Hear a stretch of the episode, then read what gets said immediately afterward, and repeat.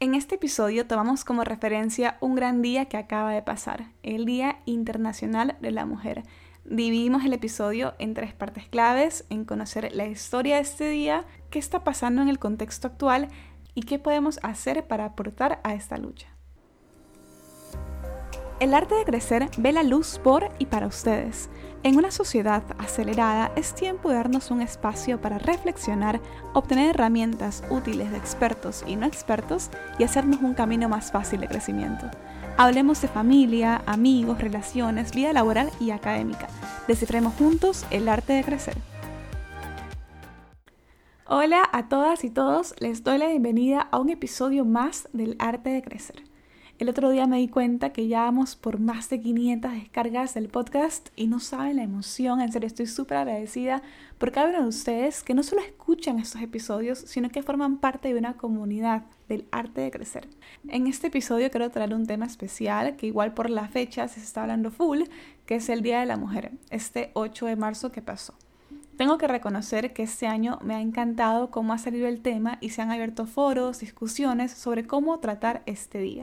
He visto medios de comunicación que están educando a su audiencia y muchas publicaciones en redes sociales que también nos sirven para entender más sobre esta conmemoración.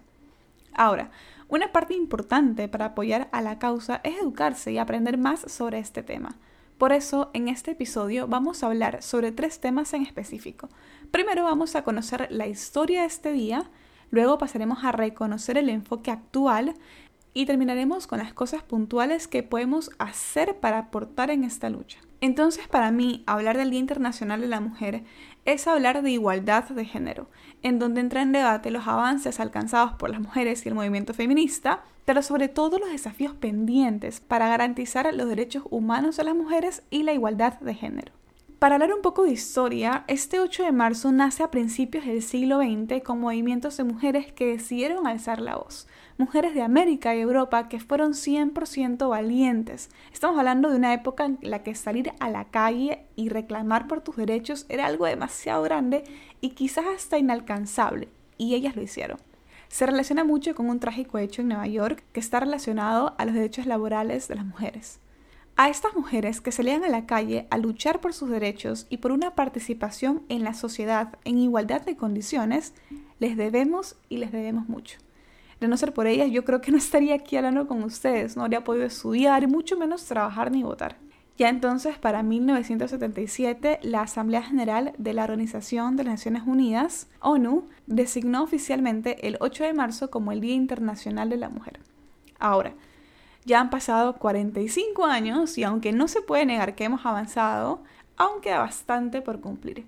Llegamos a la segunda parte del episodio en donde hablaremos del contexto actual y me pareció súper interesante el enfoque de este año que era igualdad, bueno, que es igualdad de género hoy para un mañana sostenible.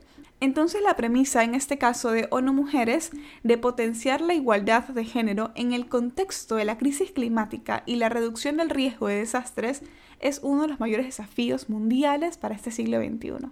Cada vez es más evidente que las mujeres son más vulnerables al impacto del cambio climático que los hombres. ¿Por qué? Porque constituyen la mayoría de la población pobre del mundo y son las más dependientes de los recursos naturales afectados por esta amenaza medioambiental. Para lograr este desarrollo sostenible del que tanto hablamos y una mayor igualdad de género es esencial seguir explorando las oportunidades. Y así como vamos a explorar las oportunidades, también exploramos e identificamos las limitaciones para permitir que las mujeres y las niñas tengan voz y participen en igualdad en la toma de decisiones relacionadas con el cambio climático. Sin igualdad de género hoy, el futuro sostenible e igualitario seguirá estando fuera de nuestro alcance. Este es el enfoque que, como les decía, está tomando ONU Mujeres este año, pero además me gustaría comentarles que las estadísticas siguen siendo desfavorables para nosotras en temas de ingresos laborales como trabajo, en temas de acceso a seguros de salud, de educación y violencia de género. Esto quiere decir que aunque hay mucho por hacer, la lucha continúa, las marchas que se vivieron este 8 de marzo en diferentes partes del mundo son una gran huella de que estamos y estamos para hacernos oír. Me parece importante que podamos entender que esta fecha no es para celebrar a los seres más bellos de la creación, no, se trata de una conmemoración de la lucha por los derechos de las mujeres, por erradicar la violencia y por un mundo más justo y equitativo. Yo sé que hay personas que aún no conectan al 100% con esta fecha ni con su significado, pero a ver, estamos aprendiendo y lo importante acá es que si aún no logran, si tienen amigos, familiares o ustedes mismos aún no logran conectar, lo importante es que puedan respetar la protesta, respetar el derecho a exigir justicia. Entonces ahora la gran pregunta es, bueno, ya entendí que de dónde se originó este Día Internacional de la Mujer y cómo estamos actualmente, bueno, ¿qué puedo hacer yo? ¿Qué puedo hacer para sumar a esta gran lucha que se vive no solo un día, como les decía, no solamente es el 8 de marzo, sino es todo el tiempo, es una constante lucha?